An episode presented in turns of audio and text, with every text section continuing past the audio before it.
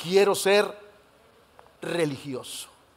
Y, al, oír, al oír, al oír, yo quiero ser religioso, pero ese pastor, vamos para atrás en lugar de ir para adelante.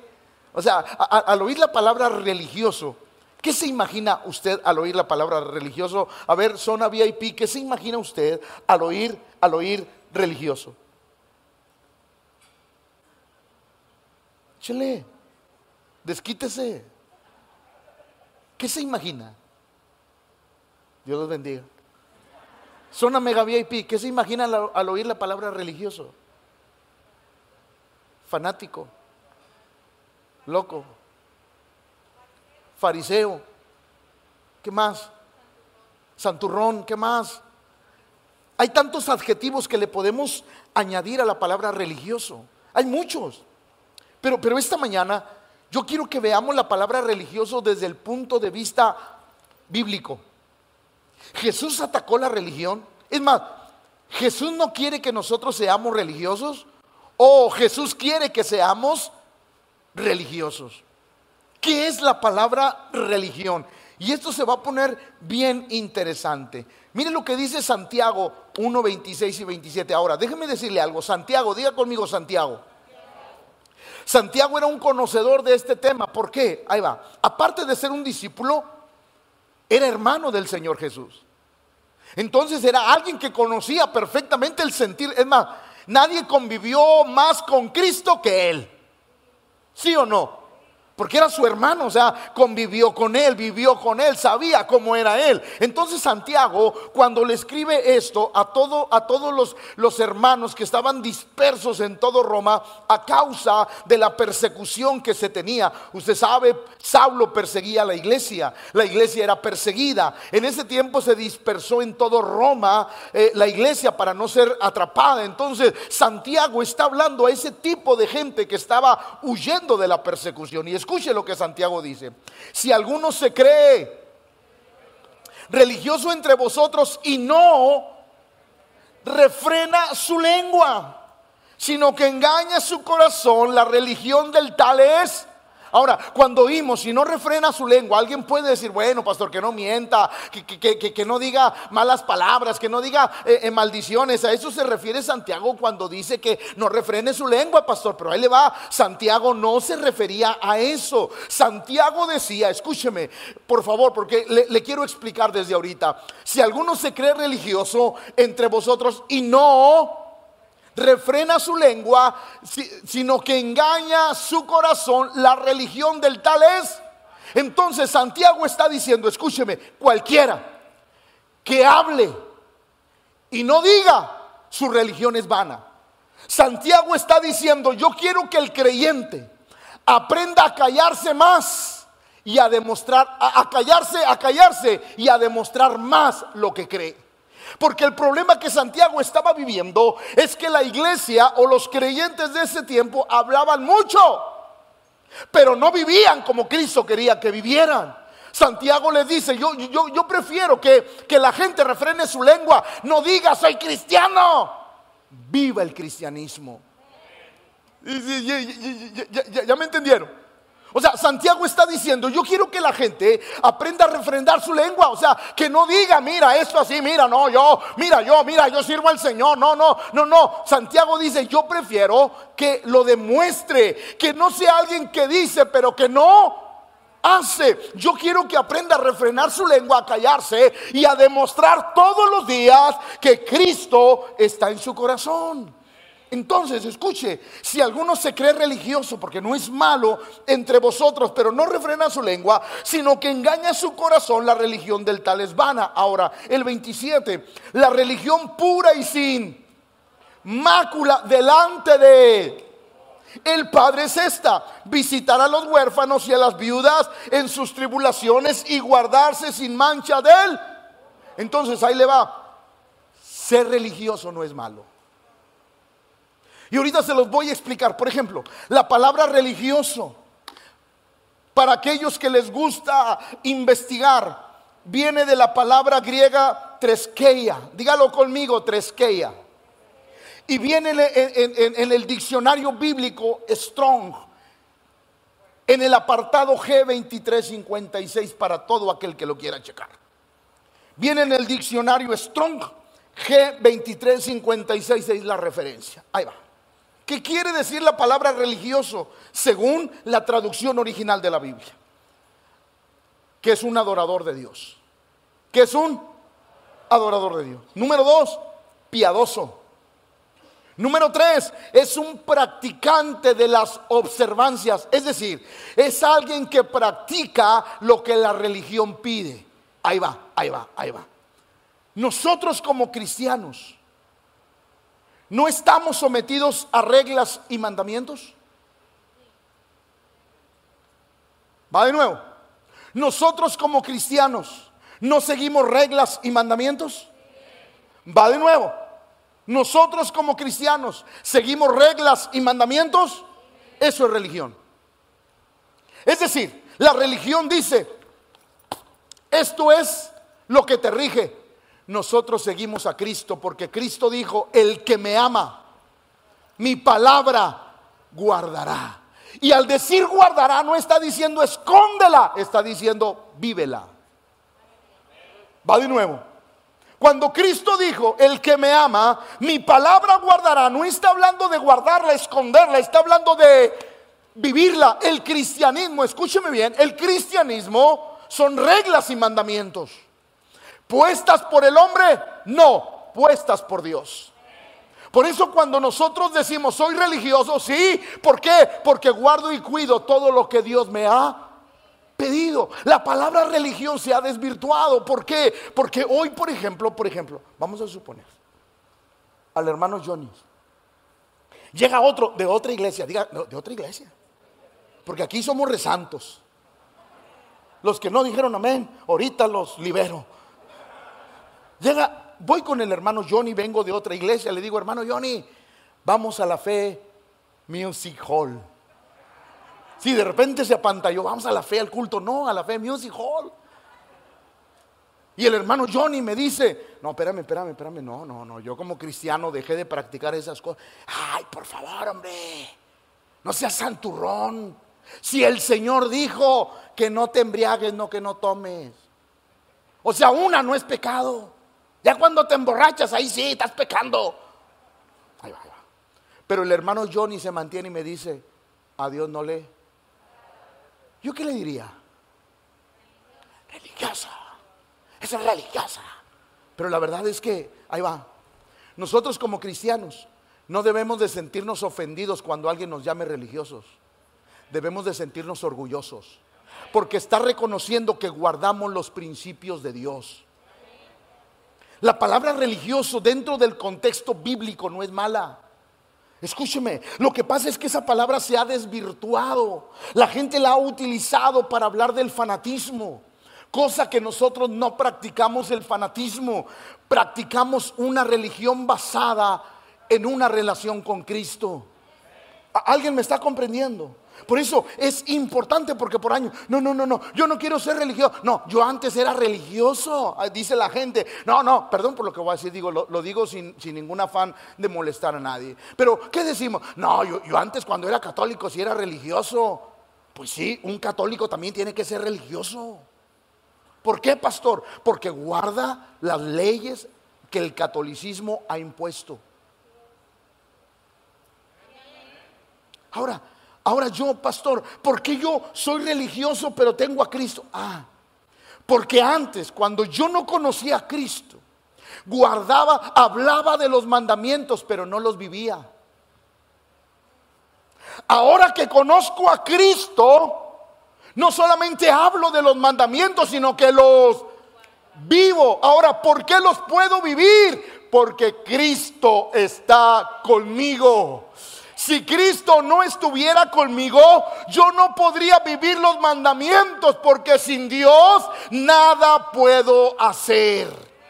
Nuestra relación con Cristo nos ayuda para guardar todo lo que Él nos ha pedido que tenemos que guardar. Ahora, religioso es una persona que practica sus preceptos y vive y actúa de acuerdo con ellas. Eso dice el diccionario de la lengua española. Un religioso es una persona que practica sus preceptos y vive y actúa de acuerdo con...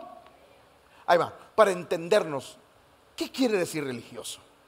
¿Alguna vez hemos usado estas frases? Cuando vas con el médico y, te dice el médico, señora, señor, siga esta receta religiosamente.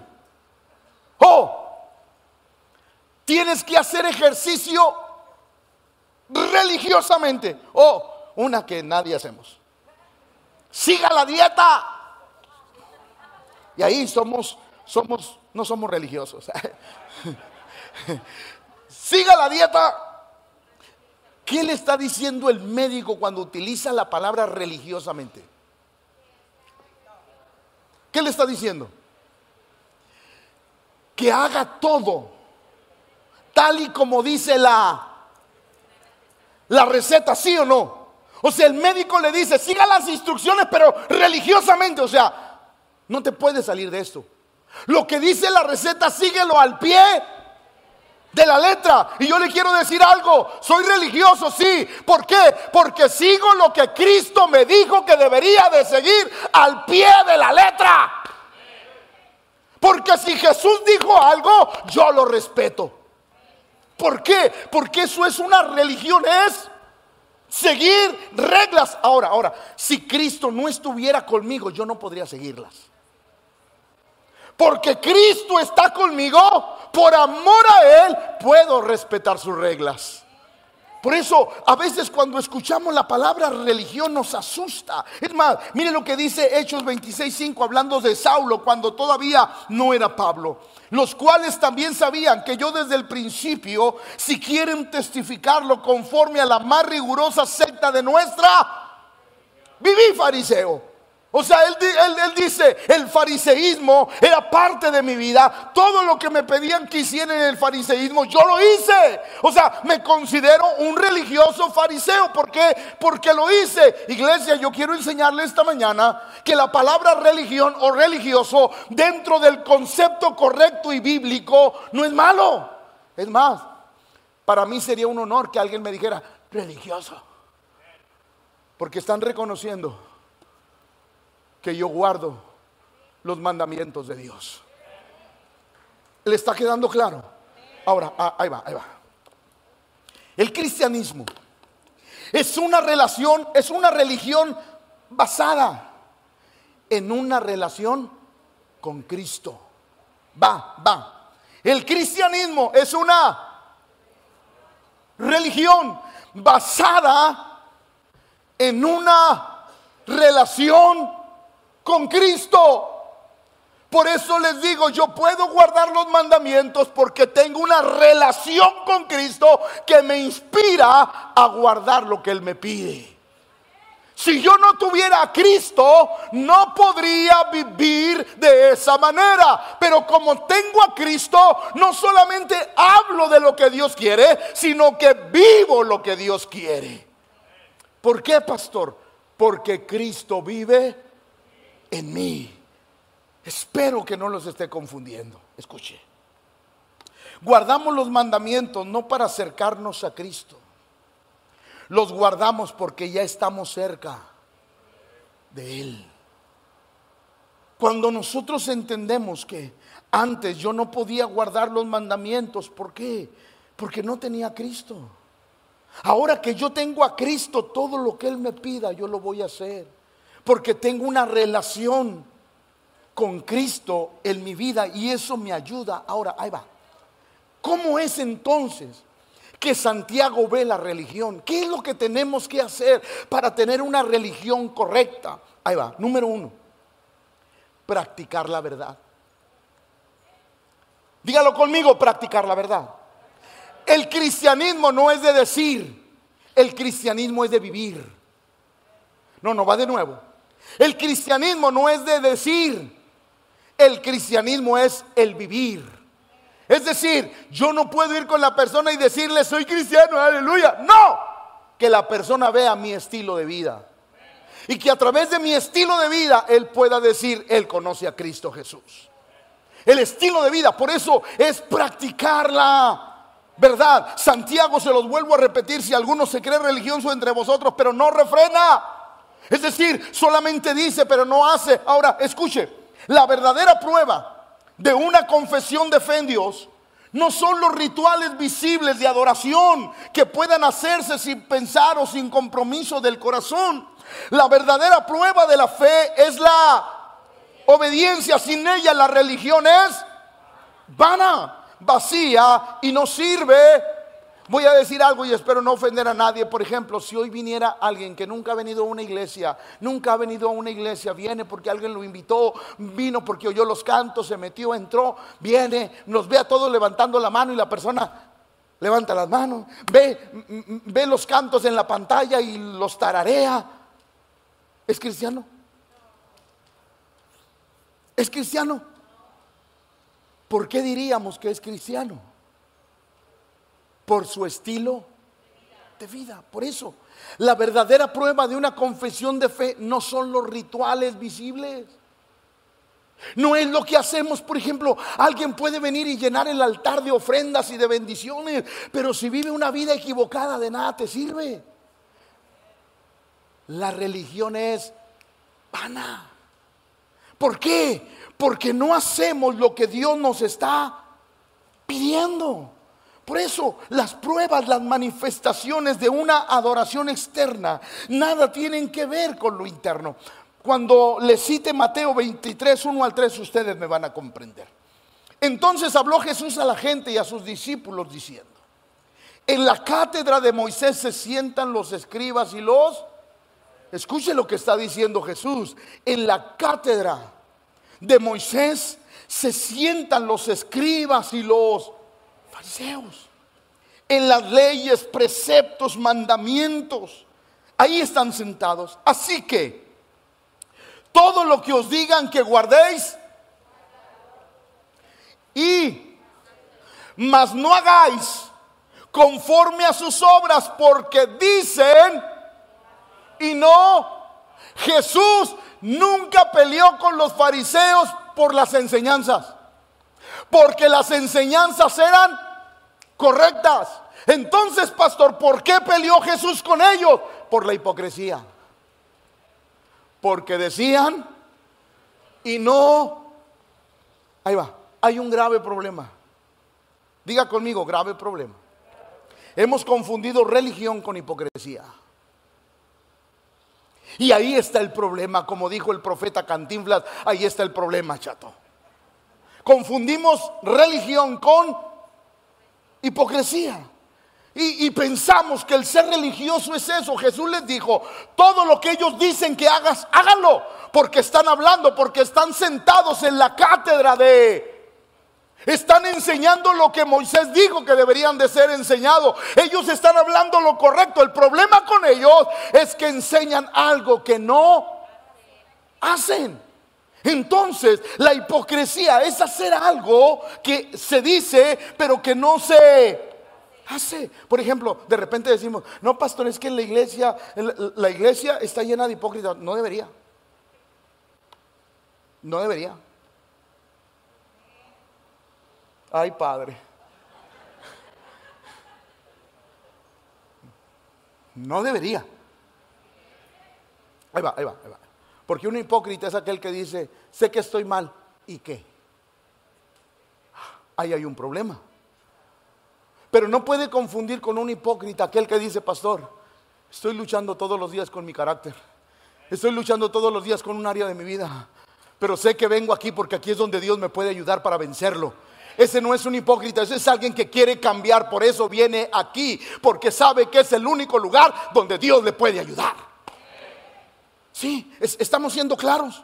Jesús dijo, Jesús dijo, es imposible, o sea, e, están sentados en la cátedra de Moisés, pero yo les pido que les hagan caso, los oigan, traten de hacer lo que ellos les piden, pero no vivan como ellos. ¿Por qué? Porque ellos dicen algo que no están dispuestos a hacer. El problema de Jesús no era con la religión, el problema de Jesús era con la...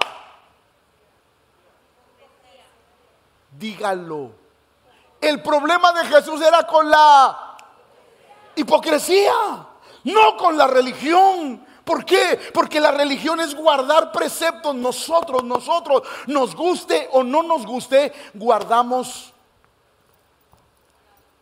lo que aquí dice. Va de nuevo. guardamos lo que aquí dice, sí o no. Entonces seguimos reglas. Seguimos mandamientos. ¿Sí o no? Entonces, ¿qué somos? Porque seguimos reglas y mandamientos que Dios ha establecido. Ahora, ¿los seguimos y podemos nosotros en nuestra humanidad? No, reconocimos que necesitábamos a Cristo para poder guardar todo lo que Él nos pide. Por eso nuestra religión está basada en una relación con Cristo Jesús, que por eso nuestra religión no es vana, no es muerta, porque a nuestra religión le da vida Cristo Jesús en nuestro corazón. ¿Alguien me está comprendiendo? Jesús no peleaba con las enseñanzas de los fariseos y escribas, peleaba con la hipocresía de ellos. Miren lo que dijo Jesús en Mateo 23, 23. Hay de vosotros, escribas y fariseos. No les dijo religiosos. ¿Cómo les dijo? Ahí va. Porque diezmáis la menta y el eneldo y el comino. Y dejáis lo más importante de la ley, la justicia, la misericordia y la fe. Esto era necesario hacer sin dejar de hacer aquello. Jesús les estaba diciendo, ustedes están diciendo que hay que tener misericordia, hacer justicia, tener fe, pero ustedes no la tienen, no la practican. Entonces te vuelves un... Hemos confundido religión con hipocresía. Mire lo que dice Lucas 13, 14 y 15. Pero el príncipe de la sinagoga, o sea, el mero mero de la sinagoga, enojado, que Jesús hubiese sanado en el día de reposo, dijo a la gente, seis días hay en el que se debe trabajar en estos. En estos, pues, venid y sed sanados, y no en día de reposo. Entonces el Señor les respondió y les dijo, hipócrita, cada uno de vosotros no desata en el día de reposo su buey o su ano del pesebre y lo lleva. O sea, ustedes dicen que la gente guarde algo que ustedes no guardan. Ustedes le piden a la gente que haga algo que ustedes no hacen. Jesús no estaba peleado con la religión, con los mandamientos, dogmas, leyes. No, no. Él estaba peleado con la hipocresía. El decir que hagamos algo cuando ellos mismos no. Miren lo que dice Juan 8:37. Sé que sois descendientes de Abraham, pero, pero procuráis matarme, porque mi palabra no haya cabida en vosotros. Se lo traduzco versión hermano Pepe. Sé que sois descendientes de Abraham, tienen fe, tienen promesa, eso yo lo sé. Ustedes son una persona que viene a la iglesia, que quiere practicar, pero el problema con ustedes es que solamente hablan, pero no practican. Por eso mis palabras no caben en vosotros. ¿Por qué? Porque la verdad es que hemos confundido la palabra religión. Mateo, mire lo que dice Miqueas, perdón, 6, 6 al 8. ¿Con qué me presentaré ante Jehová y adoraré al Dios Altísimo?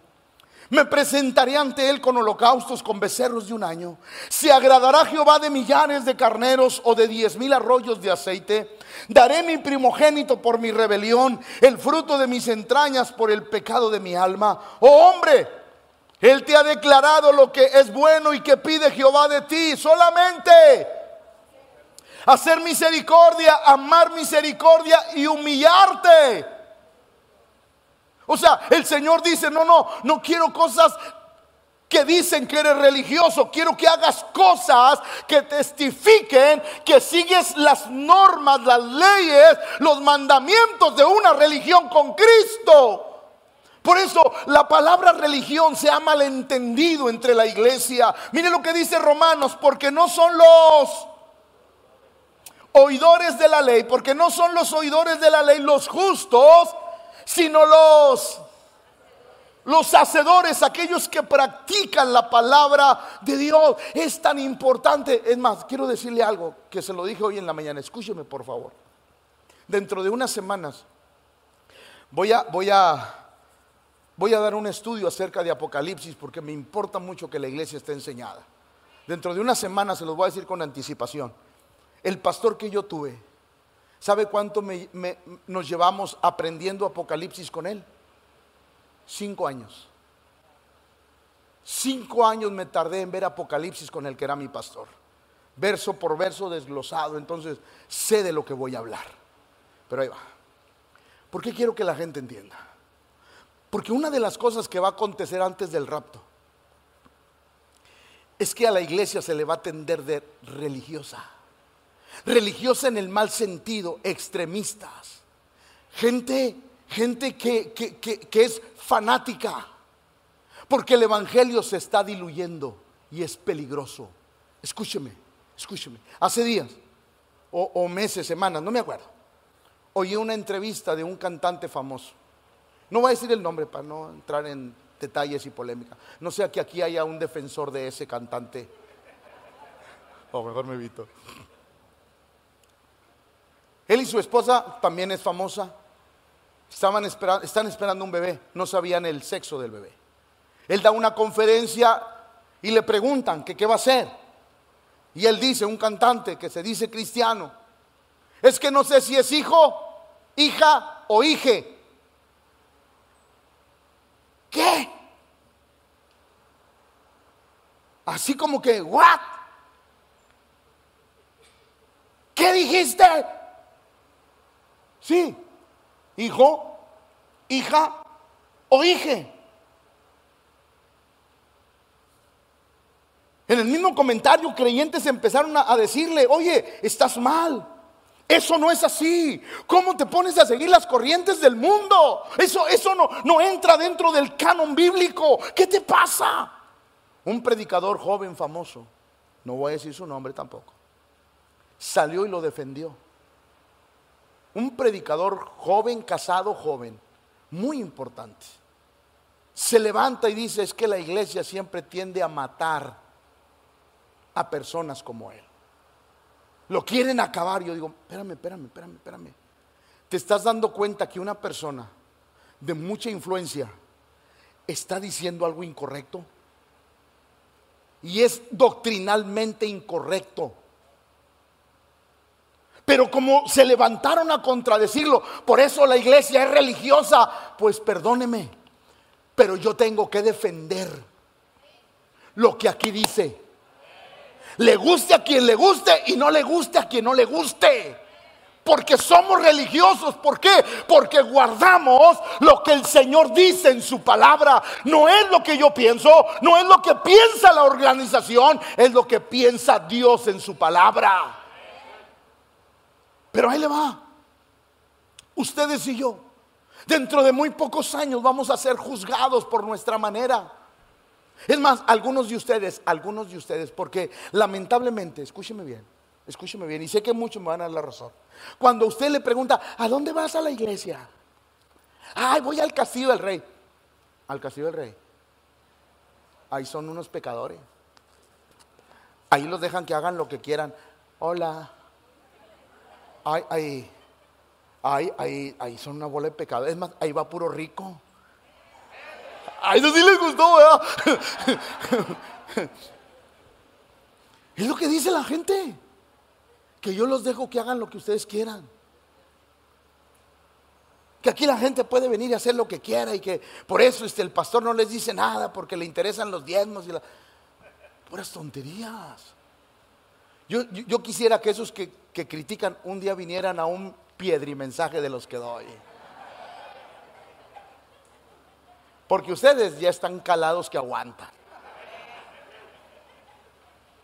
Claro. Pero ahí le va. Poco a poco el Evangelio se va a ir. Cada día los principios de Dios se van a hacer más light. Cada día. No se asombre.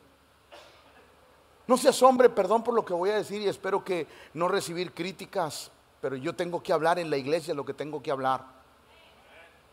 Dentro de poco va a haber pastores casando personas del mismo sexo.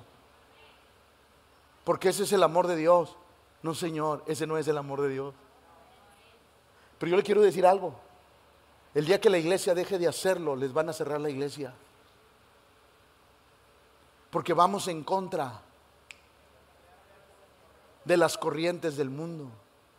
Y alguien puede decir, o te ajustas o te cierran. Pues que me cierren. Porque las reglas de Dios no están en venta, ni son negociables con nada ni con nadie. Yo prefiero quedar bien con el de arriba, porque si estoy bien con el de arriba, Él será mi defensor. ¿Alguien me está comprendiendo lo que quiero decir? La palabra religioso va a ser mal usada para tratar de destruir la iglesia de Cristo. Pero usted se debe de sentir bien cuando alguien le diga, es que tú eres un religioso. Claro que sí, porque estoy tratando de guardar todo lo que mi Dios dice en su palabra. Ahora, ahí va, la segunda cosa, porque tengo que irme rápido. La segunda cosa que, que, que Santiago habla acerca de ser un buen religioso, practicarla practicarla. Dígalo conmigo, practicarla. La Biblia dice, Santiago 1.27, la religión pura y sin delante de Dios el Padre es esta, visitar a los huérfanos y a las viudas en sus y guardarse sin mancha del mundo. La religión pura y sin mancha conlleva una responsabilidad social. Tenemos que aprender a ser generosos con los necesitados. Ahí va. ¿Por qué cree que aquí hay un kilo de amor? Porque nos acordamos del huérfano y de la viuda. ¿Por qué cree que hay un ejército de amor? ¿Por qué cree que lo hay en esta iglesia? Porque tenemos que practicar la misericordia, porque es parte de la religión cristiana hacerlo, porque el Señor nos lo ha pedido. Cuando Dios te bendice, es porque Él quiere que ayudes. Y cuando tú ayudas, Dios te vuelve a bendecir. Y Dios te vuelve a bendecir para que tú vuelvas a ayudar. Y cuando tú ayudas, Dios te vuelve a... Procure que nunca se corte ese círculo. Porque el día que se corte ese círculo se acaba la bendición de Dios. Porque siempre las bendiciones de Dios son para ayudar a alguien. Escúcheme. Ah, aquí en la iglesia, no voy a decir nombre ni nada. Aquí en la iglesia apoyamos a una hermana que es viuda. Y la apoyamos con todo el corazón. Porque eso dijo él, Señor. Y tenemos que ser lo más generoso que podamos. Porque la hermana es viuda. Sus hijos aún no están en una etapa laboral que la puedan. Mientras eso sucede, la iglesia va a estar ahí. El día que sus hijos laboralmente puedan sostenerla, la iglesia, ¿por qué? Porque es necesario que los hijos aprendan a bendecir a sus padres. Va de nuevo porque esa les costó. Es necesario que los hijos aprendan a bendecir a los padres. Hijos, los padres ya no están para que les quites. Puje aunque sea. Ay, mamá, ya está sola. ¿Para qué quieres ese mueble? ¿Para qué quieres chica casota? Pues, ¿qué te importa es de ella? ¿O no? ¿O no? Tampoco vaya a la casa. Ay, mamá, ya no utilizas ese mueblecito, me lo das. Porque las mamás tienen un corazonzote que te van a dar hasta lo que no pueden no te aproveches del corazón de ellas.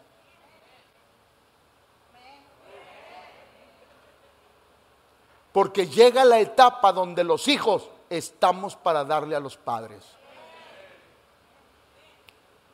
Ay, pastor, al cabo mi mamá no necesita. ¿Qué te importa si no es porque necesite? Es porque tú necesitas ser generoso con aquellos que te han bendecido toda la vida. Ahí va. Cristianos, si tú estás bendecido y tu papá no tiene nada en la alacena, por favor no digas que eres cristiano. Tú no sabes lo que es ser cristiano. Hey, si a tus padres no tienen agua, luz porque se las cortaron por falta de dinero, y tú gozas de esos bienes, no me digas que conoces a Jesús, porque tú no lo conoces. ¿Por qué? Porque cuando yo bendigo a mis padres, el Dios que es grande y que prometió honra a tu padre y a tu madre, ese Dios va a suplir mis necesidades. Ahí va. Esto no lo dije en la mañana porque no me caen tan gordos como algunos.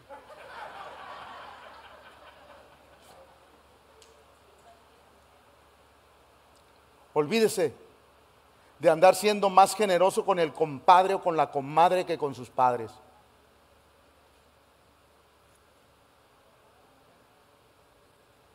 Olvídese.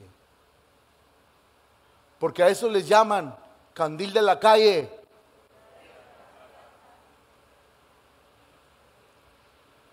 Compare lo que se te ofrezca. Hijo, no tengo que comer. Ay, mamá, pues ¿quién se lo manda?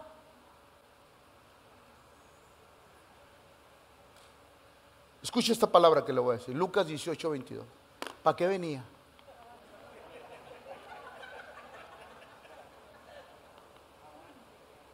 Aguante. Porque quizás Dios le está advirtiendo de que si usted sigue así, la bendición se le va a cortar. Escuche Lucas 18, 22. Jesús oyendo esto, porque se le apareció un muchacho rico y le dijo, Señor, ¿qué tengo que hacer para heredar la vida eterna? Jesús le, le dijo un montón de cosas. Todas las he guardado desde mi juventud, pero Jesús le dijo, te falta. Te falta. No, no, te falta. Y oyéndolo Jesús le dijo, aún te falta una. ¿Qué le faltaba? No, no quiero que lo diga, ¿qué le faltaba? A ver, grítelo, ¿qué le faltaba? ¿Vender todo? No, no le faltaba vender todo. Le faltaba acordarse de los pobres. Vende todo lo que tienes. Porque tienes una deuda grande, chiquito. Ningún año de los que yo te he bendecido te has acordado de los pobres. Y yo quiero decirle algo, iglesia. No viene de piel sencilla, ligera. No, no viene de piel sensible. ¿Se acuerda lo que dice la Biblia que los años que comió la oruga, el pulgón y el saltón y el revoltón, ¿se acuerda? Hey, ¿se acuerda? Pues a lo mejor eso le está pasando. Porque lleva muchos años usted bendecido y sus padres en la miseria. Y enmudeció el palenque. Jesús le dijo una cosa. Escuche, escuche, escuche, escuche. El muchacho no era un fornicario, no era un adúltero, no era un homicida, pero no podía entrar al reino de Dios sin ser generoso. Una cosa te falta. Vende todo lo que tienes y dalo. Y tendrás tesoros. Y ven y sígueme. La Biblia dice que este muchacho se fue porque tenía muchas posesiones. El asunto es que la iglesia tiene que aprender a ser misericordiosa. Mire lo que dice el salmista. Padre de huérfanos y defensor es Dios en su santa. La Biblia dice que el que presta al pobre a Dios, presta. Ahora, dele a alguien que de verdad necesite, no a los flojos. Tampoco aquel que no se sabe administrar. Ay, es que no tengo que comer. ¿Por qué? Porque le debía a Jope, la FAMSA. Le debía al snack de aquí de... se me salió, se me salió, se me salió, perdón. Bueno, pero, ay, de paso, si debe, pague.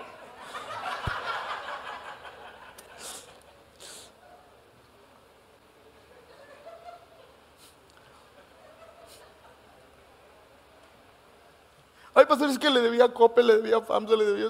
Y, y no usted, pastor. ¿Me pueden bendecir? No, si te bendigo no cambias.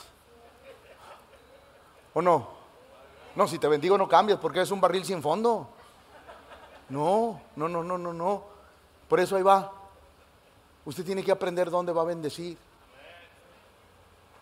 Porque si usted bendice en buena tierra, le va a resultar en bendición para usted. Jesús dijo, que Él es padre de huérfanos y defensor de viudas. Hace tiempo teníamos aquí una, una persona viuda. Y un día ella vino conmigo. Ya no está aquí para que no, no vaya. ¿Quién es, pastor? ¿Cómo se llama, pastor? No le voy a decir. No le voy a decir. Ya no está aquí con nosotros. Pastor, ayúdeme, mire, no tengo que comer. Y, a mí me dio, pues me dio cosa, ¿verdad? Le pedía a los hermanos de Kilo de Amor que le dieran una despensa, pero ¿qué, quieren saber qué hice? Híjale, vale, chismoso, no los puedo dejar con, con ganas de decirle. Y el próximo domingo esta historia continuará. Que vengan. Ahí, va, escuche, escuche, escuche. Ahora, espero que aquí no haya alguien que me critique porque, ay, el pastor dice chiste. Pues, ¿qué tiene de malo? No estoy diciendo nada malo. Además, yo creo que ah, si usted me hubiera conocido cuando usted tenía 13 años, se hubiera asustado conmigo. Porque yo era un amargado marcadme. Pero cuando Cristo llegó a mi vida, cambié bien feo. Así, así. Ahora, escuchen. Le dimos la despensa a ella y que le mando a hablar a sus hijos. Venga para acá. Venga para acá. Su mamá me pidió una despensa. ¿Por qué? Pastor, pues es que está viuda. Pero no sola. Viuda, pero no sola. ¿Qué pastor? Yo tengo mi familia. Claro que usted tiene su familia, pero donde comen dos, comen tres. Es la última vez que yo le voy a dar una despensa. Porque usted se va a hacer cargo de ella. Porque así dijo el Señor. Si las viudas tienen hijos, que los hijos se hagan cargo de ella. ¿Por qué? Porque Dios quiere bendecir a los hijos. ¿Sí o no? Yo, recuerdo una escena en mi casa muy triste falleció mi papá. Mi papá fallece. Obviamente él no se preparó con nada. Eh, pues llega el, asunto de, pues órale, a ver, ¿dónde? Y de ya ve que esa maldita cosa de cuánto nos toca. Ay, maldita cosa. Ay, padre. sí, sí, llega.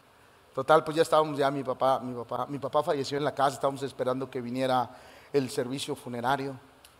Y pues, ¿de cuánto nos toca? No, yo no tengo. No, es que yo tampoco. No, es que yo tampoco. No, pues es que si él no pone, yo tampoco. Ay, Señor, que me agarra el espíritu de, de Juan el Bautista. O los que conocen la Biblia, el de Nehemías, que los agarró los cabellos. Órale, yo dije, a ver, a ver, a ver, a ver. Mi papá no era un mendigo, ni era un pordiosero. Mi papá tenía un hijo que cuando Cristo cambió su vida, lo amó. Así es que no me importa que nadie pague nada, yo lo pago todo. Porque mi papá no era un mendigo. ¿Sí? Absorbí los gastos. Pero ¿sabe una cosa? Dios me ha bendecido. Porque, hijo, quítese esa desgraciada manera de pensar. Ay, es que si, si mi hermana no ayuda a mis papás, yo tampoco. Todos coludos o todos rabones. Entiende, creyente, que Dios te da la bendición de que te lleves tú el 100% del bono celestial. Dios te da la oportunidad de que no repartas la bendición de Dios, sino que se quede contigo.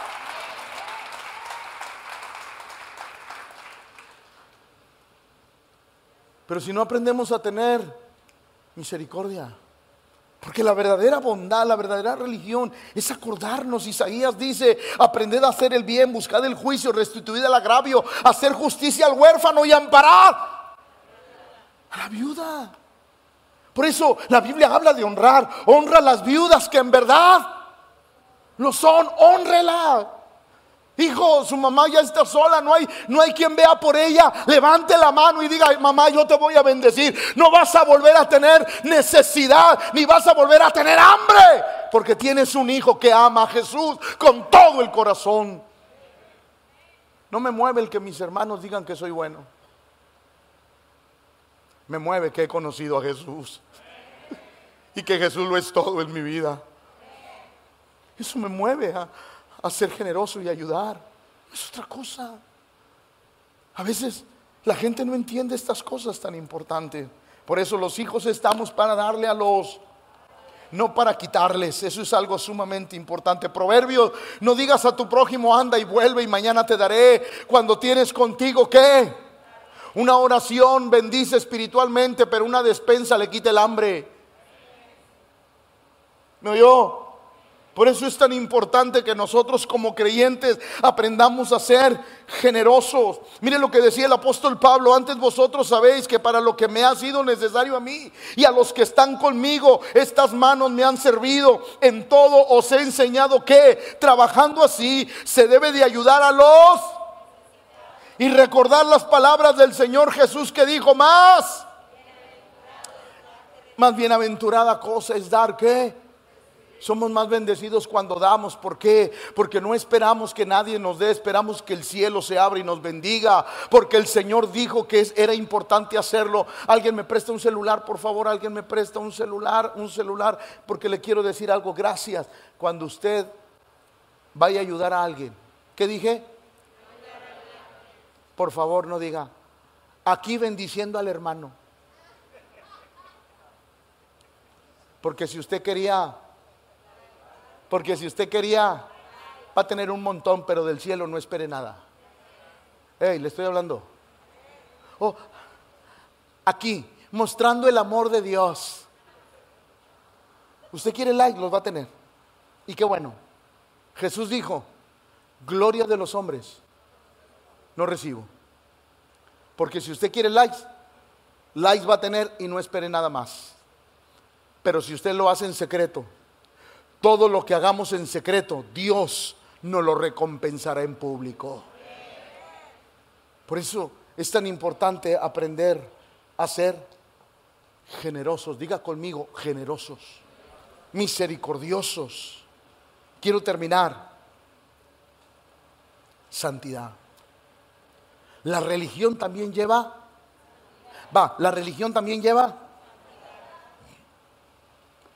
y guardarse sin mancha del mundo.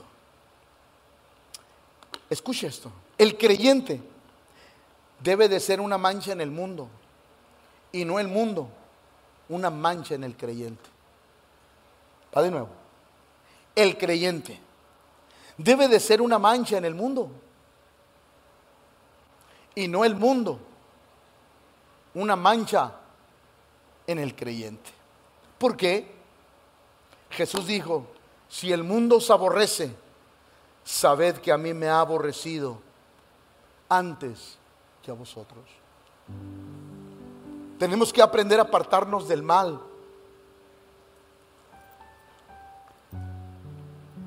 Si Jesús dijo, cuida tu manera de hablar, ¿qué tenemos que hacer? Dígamelo. Si Jesús dijo, cuida tu manera de hablar, que de tu boca no salgan maldición, ¿qué tenemos que hacer? Ahora resulta que nadie sabe. Si Jesús dijo que guardáramos nuestra boca de hablar cosas malas, ¿qué tenemos que hacer? Porque nos estamos alejando de toda mancha del, del mundo.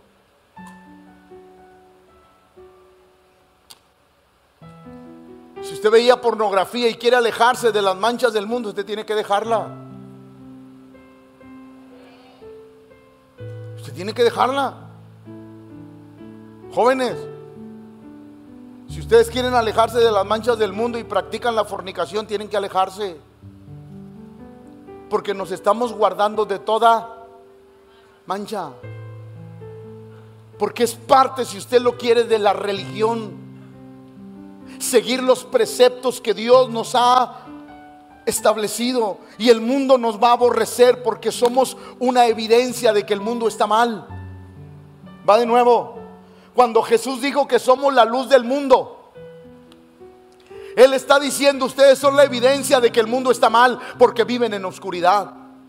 Ustedes son la evidencia de que algo está mal en el mundo, porque ustedes son la luz, son la evidencia de una vida diferente, de un pensar diferente, de un caminar diferente. Ustedes son la evidencia de algo diferente en, el mundo.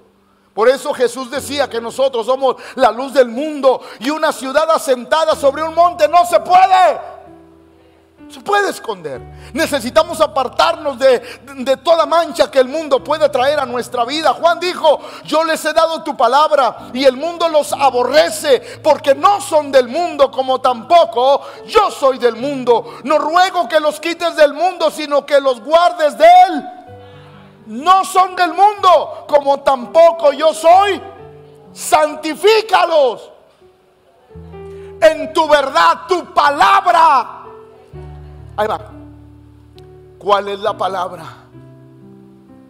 Pastor, la Biblia. No, el conjunto de reglas, que es lo que nos hace vivir en santidad. Va de nuevo. El conjunto de reglas que están escritas en este libro nos hacen vivir en santidad. Porque respetamos lo que Dios dice en su palabra. No son del están en el mundo, pero no son del mundo. Santifícalos en tu verdad, porque tu palabra es la verdad. Puesto que todas las cosas han de ser desechas, ¿cómo no debéis vosotros andar en santa y piadosa manera de vivir? Porque eso es lo que Dios quiere. Amada iglesia, escúcheme. Ser santo no es opción. Vivir en santidad no es opcional. Es una característica de aquellos que hemos conocido a Dios. Ahora, déjeme decirle, ser santos es vivir inmaculados. No. No. ¿Hay alguien aquí que no haya pecado? Levante la mano para ir y prenderle una vela. No hay. ¿A qué se refiere Dios cuando dice que nosotros somos santos? Porque hemos decidido apartarnos del mundo. Y hemos decidido caminar con... No somos perfectos. Ahí va. Y por eso la gente, pastor, es que yo no soy perfecto. No, pero un buen cristiano siempre quiere ser perfecto. Por eso venimos a la iglesia. Por eso venimos a las enseñanzas. Porque queremos ser y no lo podemos ser si no sabemos lo que Dios dice y lo que Dios pide. Por eso qué tan importante es que nuestra vida vayamos cambiando. Quiero ser un religioso, un oidor y practicante de las verdades bíblicas. Eso quiero ser. No quiero que mi religión sea vana. Quiero que mi religión esté llena de vida porque Cristo vive en mí. Por eso guardo y cuido todo lo que Dios me ha pedido en su preciosa palabra. Póngase de pie, por favor.